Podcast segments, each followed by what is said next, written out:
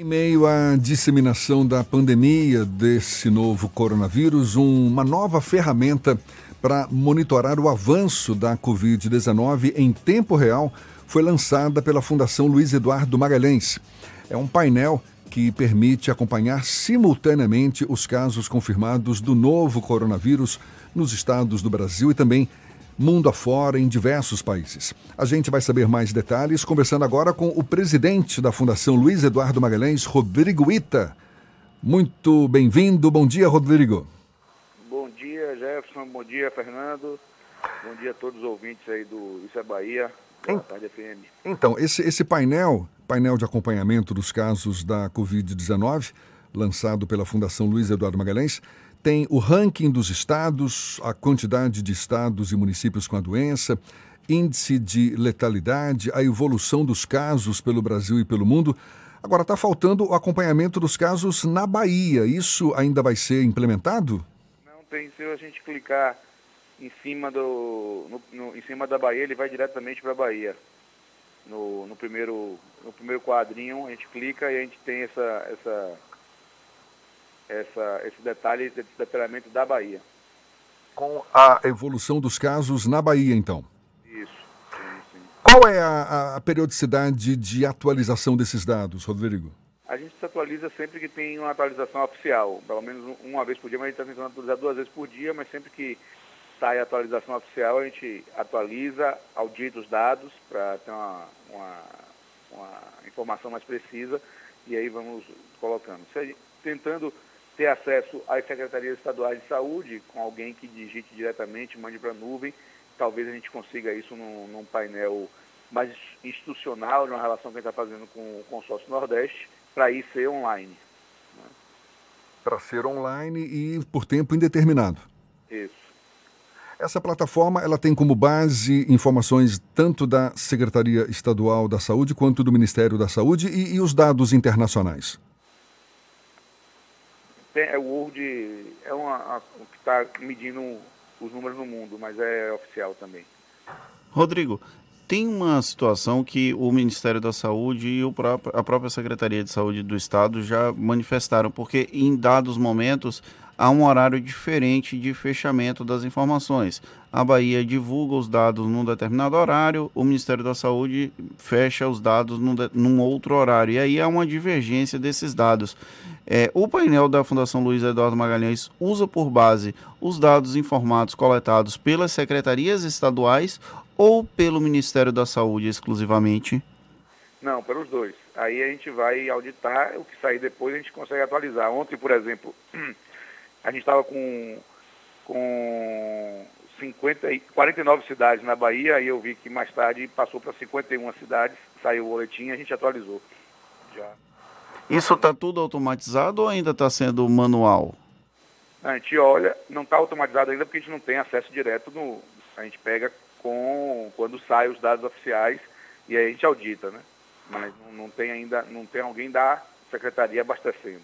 Foi, é, um, é uma dificuldade que alguns, alguns jornalistas de dados têm reclamado, que o acesso aos, às informações das secretarias estaduais e até do próprio Ministério da Saúde, eles não estão disponíveis em plataformas que permitam a mineração. Ou seja, você tem que fazer um trabalho meio que de formiguinha, um a um, fazer esse tipo de é, mineração dos dados para disponibilizar em plataformas como essa que a Fundação Luiz Eduardo Magalhães está trazendo. Vocês têm algum tipo de conversas, por exemplo, com o consórcio Nordeste, para que esses dados fiquem disponíveis de uma maneira mais fácil para que profissionais como o da Fundação Luiz Eduardo Magalhães consigam trazer essas informações de uma maneira mais didática para os cidadãos? Sim, pelo menos no Nordeste nós estamos com essa conversa de, de, de ter alguém que, quando alimente, o, a, alimente os dados de suas secretarias, jogue na nuvem para poder, e aí o, quem gerenciar o site, que pode ser o próprio consórcio Nordeste, possa puxar e o programa rode automaticamente. Então, isso é um, é um, é um pleito, é uma conversa que a gente está tendo e com o consórcio esse dá uma agilizada, uma melhorada, pelo menos na, no, no, Nordeste, sobre, sobre esses dados. Mudando um pouco de assunto, Rodrigo, a Fundação Luiz Eduardo Magalhães abriu edital para chamamento público de interessados em firmar parcerias em diversas áreas, com o objetivo de fomentar e promover pesquisas, estudos, diagnósticos. Você podia falar um pouco mais sobre esse edital? Isso, chamamento a gente chamou de é, parcerias em, em inglês, porque quando você bota o nome em inglês, às vezes, vira, vira, mais fácil política pública, mas são novos arranjos institucionais com tecnologias mundo afora que a gente possa trazer, transformar em produto ou em projeto e aplicar no Estado. Então, esse é uma, um, um, programa novo que a gente está tentando é, desenhar, é, arranjar institucionalmente, já conseguimos desenhar, já temos algumas é, é empresas parceiras é, e acho que vai dar muito certo. Então, a gente está, temos uma empresa do Panamá de tecnologia que já está parceira da gente, temos uma empresa da África do Sul da Alemanha sobre que pode virar uma política pública de banheiros para o semiárido com sem utilização de água.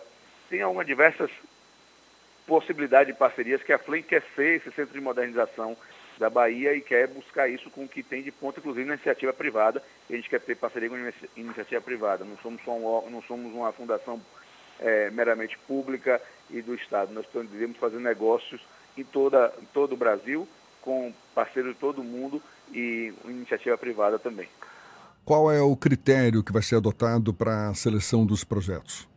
Não, na verdade, critério que tem interesse público, nós temos um edital lá que é, é preenchimento simples, fácil, no site da Flame mesmo preenche esse edital, e depois a gente tem uma junta que vai julgar quais são os projetos mais interessantes para a gente poder tocar, porque a gente também não consegue abraçar todo mundo, né? Mas o que a gente tiver interesse, que tiver a ver com a missão, com a visão da fundação, a gente vai tentar tocar e transformar isso realmente num produto ou num projeto que possa ser transformado em política pública ou ser utilizado por governos municipais, estaduais, eh, secretarias, para a gente poder modernizar, inclusive, a gestão. Pode ser ferramentas tecnológicas também. E são recursos da ordem de quanto para serem destinados a esses projetos, Rodrigo?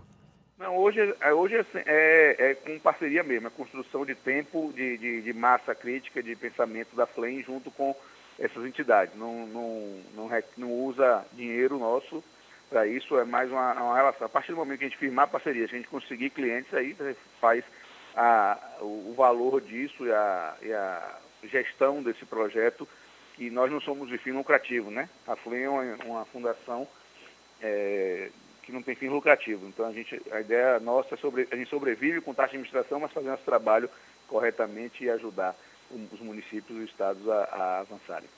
E existe alguma área em especial, alguma área específica que deva ser mais beneficiada com a adoção de, de, de projetos ou a aceitação de projetos por parte dessa parceria? Muito de inovação. A gente está focado no produto de inovação, tanto novos negócios para a Fundação, como produtos inovadores eu acho que isso é fundamental, a gente olhar na frente, ver o que, é que a gente pode trazer de novo. Porque trazer mais do mesmo não, já tem muita gente fazendo. Então tudo que for mais novo, estiver na área de inovação, é, tem um, tem um certo olhar atento da Fundação. Para ter acesso, para ter acesso ao edital é só acessar o site da Fundação Luiz Eduardo Magalhães. Justamente. Rodrigo Ita, presidente da Fundação Luiz Eduardo Magalhães, conversando conosco. Muito obrigado, Rodrigo, e um bom dia para você. Muito obrigado, bom dia a todos. Agora são sete e meia na tarde fêmea.